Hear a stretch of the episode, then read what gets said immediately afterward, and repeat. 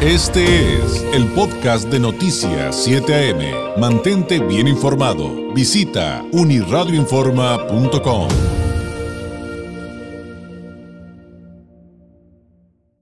Me da mucho gusto recibir aquí en el estudio al presidente del Consejo Ciudadano de Seguridad Pública de Baja California, Juan Manuel Hernández Niebla. Juan Manuel, ¿cómo estás? Bienvenido. David, muy buenos días. Con el gusto de estar de nueva cuenta de una manera vivencial aquí contigo y con tu auditorio lo cual eh, me congratulo al respecto. Gracias por la invitación. Al contrario, gracias a ti. Y, para quienes se preguntan, está como a 3, 4 metros de mí, está del otro lado del estudio, llegó con su cubrebocas por una ruta específica y ya se sentó y, en su lugar. y vacunado. Ajá, ah, yo también vacunado. Enhorabuena a todos los que ya están vacunados.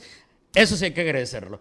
Em, miren, traemos un tema que, evidentemente tendrá eh, asuntos eh, también que tienen que ver con con la política eh, de gobierno, con, la, administración pública, Juan Manuel, y tendremos que hablar que termina tu periodo como presidente del Consejo Ciudadano de Seguridad Pública. Correcto. Y alrededor de ese asunto hay, pues, hay, hay temas que nomás no me quedan claro. Este, pero antes, no puedo evitar preguntarte e iniciar así. Lo siguiente, viene López Obrador.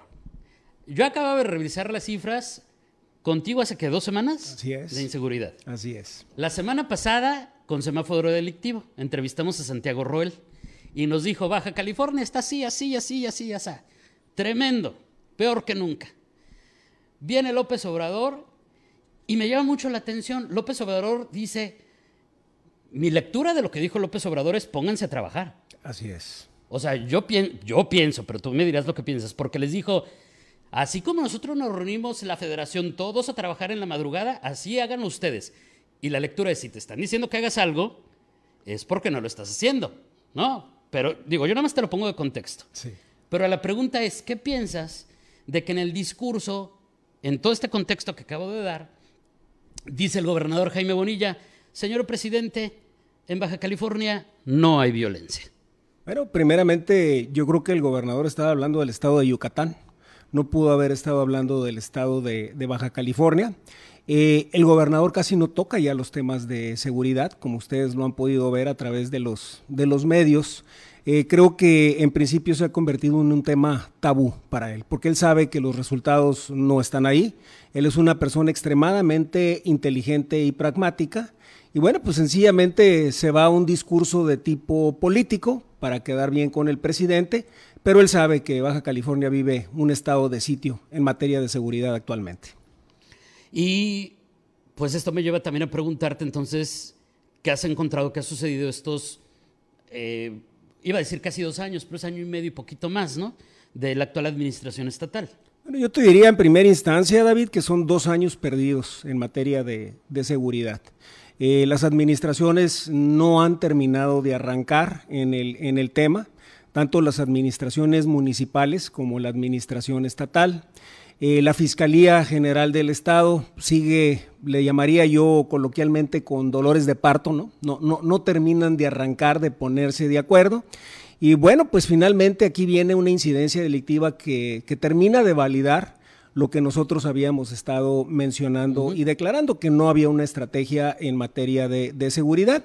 Entendíamos que durante el año anterior se habían estado dando algunas cifras eh, favorables, le pudiéramos decir entre comillas, en cuanto a la incidencia delictiva, pero nosotros decíamos que eso era un tema más relacionado con la pandemia, con la falta de denuncia que la misma pandemia estaba generando. Y bueno, como vemos los resultados al mes de mayo, todavía no cerramos junio, pues prácticamente nos, nos regresa a los niveles de violencia que se tenían previos a la, a la pandemia, ¿no? Eh, cuatro o cinco eh, de los principales este, rubros en materia de incidencia delictiva en rojo a nivel, a nivel estatal, y bueno, cada uno de los municipios con su propia problemática, pero con un tema complicado ciertamente. Oye, y entonces, digo, yo estoy asumiendo, pero no sé si sea, este, sea incorrecto por lo que nos estás explicando, pues que los tres meses, poco más, poco menos que le quedan a Bonilla, pues ya, pues ya va a patear el, o sea, si ha venido pateando el bote, pues ya se va a seguir así. Yo creo que este arroz ya se coció, David. Más que nada creo que hay que contener, eh, como en otros periodos similares, ¿no? De transición, creo que la confianza se la tendríamos que dar al ejército, que sea el ejército el que, el que haga el trabajo en este proceso de transición. y bueno, esperar mejores tiempos con la gobernadora electa y con cada una de las presidencias municipales que están por incorporarse. Oye, ese tema e, es muy bueno porque evidentemente a muchos nos recuerda el 2018 con la campaña de Nosotros íbamos. Así es. Y el ejército acaba de reactivar un esquema, pues casi igual, ¿no? O sea, ese asunto de, bueno, ok, si no tienes confianza eh, en estas autoridades, dime a mí de manera anónima y yo voy. ¿Eso nos puede dar un poco de luz, Juan Manuel? Yo creo que es, es ahora sí que el último bastión que nos queda a los baja californianos de aquí a que se den los relevos en, materia de, gobernantes. Nosotros hemos estado en una comunicación muy cercana con, con, el ejército, tanto con el general de la segunda región como de la segunda zona, zona militar, el, general Luna Jaimes y el general Ávila Estudillo. Y bueno, ellos están en la mejor eh, disposición de entrarle, de entrarle al tema. Hubo un evento por ahí en la Sánchez Autoaguada hace un par de semanas que lo encabezó el ejército. Desafortunadamente me invitaron, pero no pude estar ahí. Pero creo que en el ejército es en el que podemos confiar. Y bueno, entendiendo que la Guardia Nacional eh, está reportando de facto al, ejército, también como un, como un cuerpo policíaco coadyuvante en el tema. ¿Y cómo es el tema justamente del papel que tendría la Guardia Nacional, justo en el contexto de que va a haber un cuartel en cada municipio y que van a coadyuvar con estas labores y que tienen que estar coordinados, porque además fue parte, eh, fue una de las partes más importantes de la gira del presidente. la Guardia Nacional es coadyuvante, como bien, lo, como bien lo mencionas. La estrategia de seguridad debería de partir de los municipios, de la Fiscalía General del Estado y del, y del Ejecutivo, del Ejecutivo del Estado, que aun cuando no tiene él directamente ahorita la, la parte de la seguridad bajo su cargo, pues sí tiene la responsabilidad política y legal de, proporcionarle seguridad a los, a los baja californianos. La Guardia Nacional será tan efectiva como las estrategias que se le requieran y como la coordinación que se le, que se le requiera. Entonces, también vemos que salen y nos anuncian cada vez que se pone difícil la cosa que va a llegar más Guardia Nacional, pero finalmente el hecho de que nos manden elementos sin una estrategia específica, sin una coordinación específica, pues simple y sencillamente pasa lo que nos ha estado pasando, que no pasa absolutamente nada y la incidencia delictiva sigue creciendo. Concentramos de repente la plática mucho en Tijuana por razones obvias, ¿no? Estamos en radio abierta, es, Tijuana, San Diego y demás, pero esto que tú nos platicas, Juan Manuel, es de todo el estado. Y, te quiero preguntar del caso de Tecate, porque mataron a un policía. Y de repente me sorprende que así en cosa de horas dijeron, ah, es que era del cártel Jalisco Nueva Generación. ¿A poco ya acabaron de investigar? No, hombre, pues, o sea, ojalá se hicieran todo. Más allá de lo obvio, ¿qué, reflexión nos debe dejar eso que pasó en Tecate? Porque incluso lo platicaba con Roel. O sea, es que las fiscalías en general, no solamente la Baja California, siguen con este asunto de inmediato criminalizar a, una víctima y esa parte es sumamente grave. No se vale. Si al final investigas y resulta que sí y, y lo dices, adelante. Pero ¿cómo es posible que el discurso en automático sea de esa naturaleza? ¿A qué reflexión nos debe llevar este tipo de situaciones? Son respuestas a bote pronto, David. yo te diría que a Fiscalía le haría falta más institucionalidad en, la manera como están manejando los, los temas.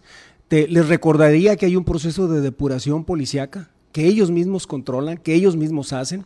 Les recordaría que está el tema pendiente del certificado único policial, que estábamos trabajando ah, con ellos, ¿no? Que, que, que, uno de los puntos fundamentales de ese CUP es el examen de control y confianza. Entonces, pues yo les preguntaría a ellos mismos, ¿no? ¿Por qué no se había levantado un foco rojo, suponiendo que sea cierto, eh, relacionado a lo, del, a lo del oficial policíaco asesinado? ¿Por qué no se le había señalado? Por qué no se le había dado de baja y bueno, cuántos elementos más pudieran existir que están bajo la misma situación, donde no nos deberíamos de esperar a que sean asesinados para hacer un proceso de depuración y de baja. Inclusive creo que les estaríamos haciendo hasta, hasta el favor, suponiendo que esto fuera cierto. Regresándome a Tijuana, ¿cómo ves en específico la situación del municipio? Por ejemplo, ayer Pedro Cruz eh, eh, decía, no, no ayer, el fin de semana, creo que el sábado, eh, decía que junio había sido el único mes en que habían incrementado los asesinatos en el 2021 en Tijuana. Creo que había habido una baja del 1%, eh, que bueno, si lo comparamos con Tecate, pues evidentemente eh, pues, es abismal la diferencia, pero también daba cifras como que, por ejemplo, em, de cada 10 homicidios en Tijuana, 9.4 tienen que ver con narcomenudeo. Bueno, primeramente le diría a Pedro que si comparamos enero a junio 2021, contra enero a junio 2020, pues la cifra de homicidios ya está por arriba de lo que teníamos el año anterior. Entonces, pues no se vale tampoco nada más tomar un mes en, en consideración. Finalmente, hoy por hoy, el acumulado del año, Tijuana tiene más homicidios de los que tenía en el mismo periodo del año, del año anterior. Sí había habido una baja insignificante eh, en el acumulado de mes con mes, pero finalmente viene junio y pone todo en su justa perspectiva. Finalmente tenemos más, más asesinatos de los, que, de los que llevábamos hasta el año, hasta el año anterior. ¿no? Entonces, pues la cifra en términos generales es, es, es negativa. ¿no?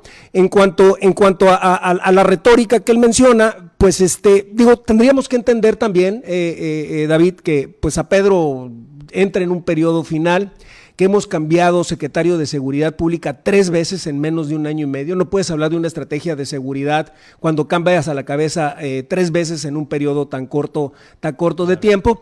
Él, él en un inicio, y yo estuve de acuerdo con él, dijo, no voy a corretear los números me voy a ir al enfoque en, base a la estrategia.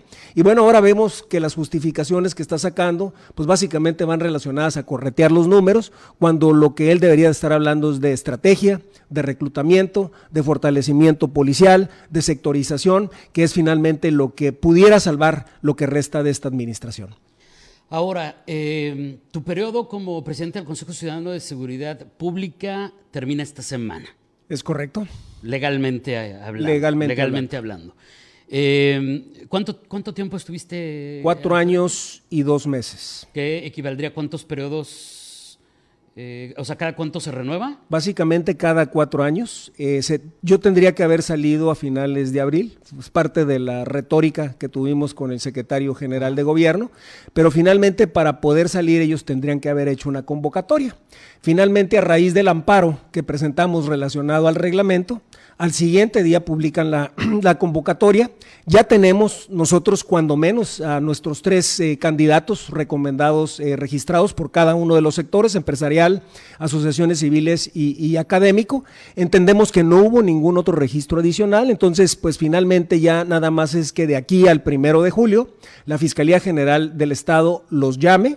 Eh, haga el proceso de insaculación, que como menciono, pues nada más hay un candidato para cada uno de los sectores les dé el nombramiento como consejeros estatales y de ahí ellos se reúnan con el resto del, del, de la parte ciudadana del consejo, que son los presidentes de los comités ciudadanos de cada municipio, y escojan a un nuevo consejero presidente. Pero tiene que convocar la Secretaría de Gobierno. La Fiscalía General del Estado tiene que llamarlos ya nada más al proceso final de insaculación. Ah, muy bien, muy bien. Eso es lo único que hace falta. Ahora, e, eso, eso, esas eh, tres personas que pudieran sustituirte, ¿se puede saber quiénes son? Sí, claro. ¿Quiénes son? Mira, es eh, por el sector empresarial, eh, se propuso al licenciado Roberto Quijano Sosa. Por el sector de académico se propuso al, al doctor Ismael Plasencia y por el lado de las organizaciones de la sociedad civil a la licenciada Rebeca Maltos de Mexicali, de gente, de gente diversa, activista en materia, en materia de, de feminismo. Creo que los tres son candidatos extraordinarios Creo que el Consejo se va a fortalecer con la participación de ellos y bueno, este, pues acá desde atrás seguir apoyándolos para que tengan una gestión exitosa. Oye, pero me voy a regresar un poquito porque uno de sus retos va a ser el mantener al organismo como uno ciudadano. Porque eh, esto que me esto que platicamos hace algunas semanas de que intentan que haya más integrantes del Consejo del Gobierno que ciudadanos y eso pues pues entonces ya no es este pues ya no es consejo ciudadano, ¿no? Ya es consejo gubernamental. Digo, yo me acuerdo mucho de las juntas de gobierno del municipio que decías, pues de qué te sirve que tengas este representantes ciudadanos y de todos modos este, te, va a ganar el gobierno si quiere imponer algo, ¿no? Le daría más o menos la misma lectura. O sea, mi pregunta a Juan Manuel es, ¿cómo, ¿En qué punto van a va a recibir el nuevo presidente del Consejo Ciudadano de Seguridad Pública del Estado este tema? Y si ves que van a avanzar estos recursos jurídicos para que no se aplique este nuevo reglamento a pesar de que me dices ya, pues ya fue publicado, ¿no? Mira, te platicaba en aquella entrevista que, nos hiciste el favor de, darnos, te decía que cuando se presenta un amparo siempre se puede eh, solicitar la suspensión provisional del acto de gobierno. Ajá. Nosotros no lo hicimos y no lo hicimos con el propósito de que se diera esta convocatoria y se dieran los relevos correspondientes, porque pues nuestro término ya había acabado desde abril. O sea, si no se hubiera de este detenido año. todo. Si no se hubiera detenido todo hasta que el juez eh, básicamente juzgara al respecto, ¿no? Eh, ese emparo lo vamos a ganar, David. No, no hay manera de que no lo ganemos. Básicamente lo que publicó la general de gobierno va en contra prácticamente de la ley de seguridad pública. Entonces, lo que va a suceder es que se va a dar el relevo, así lo visualizo yo, se va a nombrar un nuevo consejero presidente y este consejero presidente pues le tocará ganar ese amparo y básicamente asegurarse de que exista la publicación de un nuevo reglamento donde se den estos contrapesos ciudadanos de la manera como lo dicta la ley de seguridad pública del Estado. Entonces, creo que nada más es una ruta, una estrategia eh, jurídica donde finalmente casi te puedo garantizar que los ciudadanos vamos a ganar. Oye, te quiero preguntar tu balance después de este periodo al frente de este organismo, pero antes de que me des el balance, que me respondas, oye, siempre que, que criticabas algo, que exponías algo, te decían, es que quiere ser candidato, por eso, ¿no? Por eso está criticando, porque se anda, anda, anda quiere, quiere ser candidato y por eso nos está pegando. Entonces, pues al cabo de todos estos años, ¿cuántas, cuántas veces fuiste candidato? Ninguna. No, digo, nada más para aclarar. Digo, Ninguna. y, y fue, y también pasó con Kiko, ¿eh? O sea, digo. Ni afiliación partidista tampoco, David, que es algo que también se me, se me acusaba, ¿no? Ni afiliación partidista ni candidato de ningún partido. Y después. Y después, pues solo Dios dirá, ¿verdad? Este, ¿para qué, para qué, eh, este, ahorita lo que me toca a mí es, pues, irme a descansar un rato, a agarrar aire, a retomar mi, mi trabajo, mi, mi, mi empresa, y, y bueno, desde bambalinas, pues tratar de seguir participando. Creo que la participación ciudadana es fundamental para los contrapesos en materia de, de- de seguridad. Se nos acercó el equipo de Marina del Pilar. Estamos eh, ayudándole ahorita en lo que sería la conformación de una nueva cruzada por la seguridad que ella lo quiere aventar como su primer acto de, Pues qué de bueno. gobierno. Nosotros inclusive le vamos a sugerir que no sea su primer acto de gobierno, que sea ya, que le llame a los, a los candidatos electos, a los alcaldes electos, y de una vez se pongan a trabajar. Ya trabajamos el documento, estaremos viendo a sus asesores el día de mañana. Es un documento de 13 hojas con cuarenta y tantas líneas de, de acción. Creo que si lográramos que ella nos lo comprara, en un término muy corto se podría revertir el problema de la inseguridad en Baja California. Y lo primero que necesitamos de ella es la voluntad política para Bueno, componerla. ahí hay un contraste enorme. Este, desde el, desde el asunto de lo quiero atender, voy a tomar el toro por los cuernos y además te voy a escuchar versus lo que acabamos de platicar. de Así no lo hizo, así no lo hizo saber Marina desde el primer, Bueno, desde el primer día. oja- así sea. Tu balance. Bueno, claroscuros, David, si, si nos vamos en, en términos de la incidencia delictiva, bueno, pues creo que son cuatro años donde, donde no logramos mejorar la, la seguridad. Y yo he recibido muchas críticas, a veces este, diciendo, oye, pues es que, ¿de qué sirve el Consejo Ciudadano si no se mejoró la seguridad? Bueno, eh, ese consejo será tan bueno como los gobernantes le permitan en trabajar al respecto. Nosotros no tenemos la responsabilidad directa de la seguridad ni, los, ni las estructuras, pero sí tenemos recomendaciones, tenemos diagnósticos, tenemos propuestas. Creo que llevamos al Consejo Ciudadano a un buen nivel en materia, en materia de propuestas, en materia de seguridad. Logramos llegar al Consejo Nacional de Seguridad como invitado permanente de la sociedad civil. Vengo de Cancún, allá estuvimos en la inauguración de un C5I por parte del gobernador de, Quintana, de Quintana, de Quintana Roo. Creo, creo que el balance a mí me encantaría verlo como positivo, aun cuando entiendo que es de claroscuros. Y siempre nos queda, pues ahora sí que la esperanza de decir, bueno, si no estuviéramos nosotros haciendo los posicionamientos, la inseguridad pudiera estar todavía mucho peor. Híjole, pues qué te puedo decir. Eh, aquí el asunto eh, creo que eh, siempre va a en, en este en estos asuntos, quien va a tener la mejor fotografía, y estoy seguro que vas a estar de acuerdo conmigo, casi, casi lo puedo apostar, es la ciudadanía.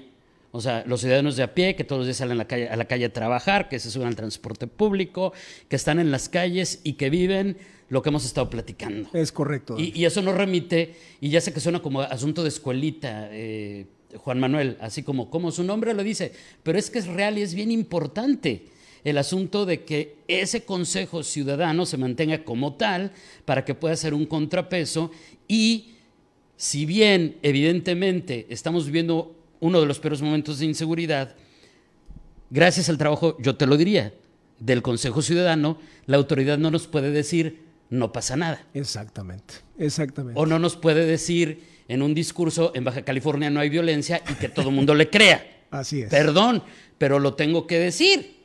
O sea, eh, es, es- es un asunto, como bien nos los platicaste varias veces, Juan Manuel, este, sumamente complejo. Sumamente complejo. de hablar de la inseguridad. En términos de seguridad, el vaso siempre estará medio lleno o medio vacío, se los mencionaba yo a las autoridades.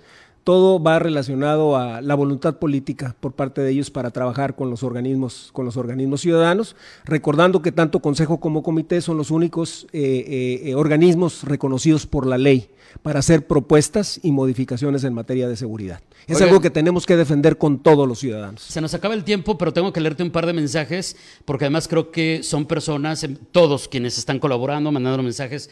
Muchas gracias a todos, pero quiero recuperar dos en particular, porque además creo que son dos personas que colaboran con este asunto de la participación ciudadana y, y en este contexto decir, no señor, usted no nos puede decir que no pasa nada. Eh, y me regreso a ese comentario. Es. Uno es de David Reyes Yáñez, que Lo dice... Saludos a David. Muchos saludos, agradecimiento y admiración de siempre, Juan Manuel Hernández Niebla. Lástima que te vas eh, del Consejo, hiciste una gran labor y espero sigas activo en la lucha eh, a favor de la seguridad. El otro mensaje es de Héctor Osuna Jaime. Dice, Juan Manuel es un gran ejemplo de un ciudadano comprometido con su comunidad. Ojalá hubiera muchos más como él. Gracias, Héctor. Saludos. Ahí los mensajes Se agradece, de, de se David agradece. y de, y de Héctor Osuna Jaime. Juan Manuel, muchísimas gracias. Gracias, gracias a Uniradio, gracias a ti por estos 12 años de cobertura desde la Coparmex, David, y nos vemos pronto. Nos vemos pronto. Ya veremos desde qué frente, pero nos vemos pronto. Ahí estaremos. Gracias. Es Juan Manuel Hernández Niebla, presidente del Consejo Ciudadano de Seguridad Pública de Baja California, por lo menos eh, legalmente de aquí hasta el, Julio. hasta el primero de julio, o sea, esta semana. Con.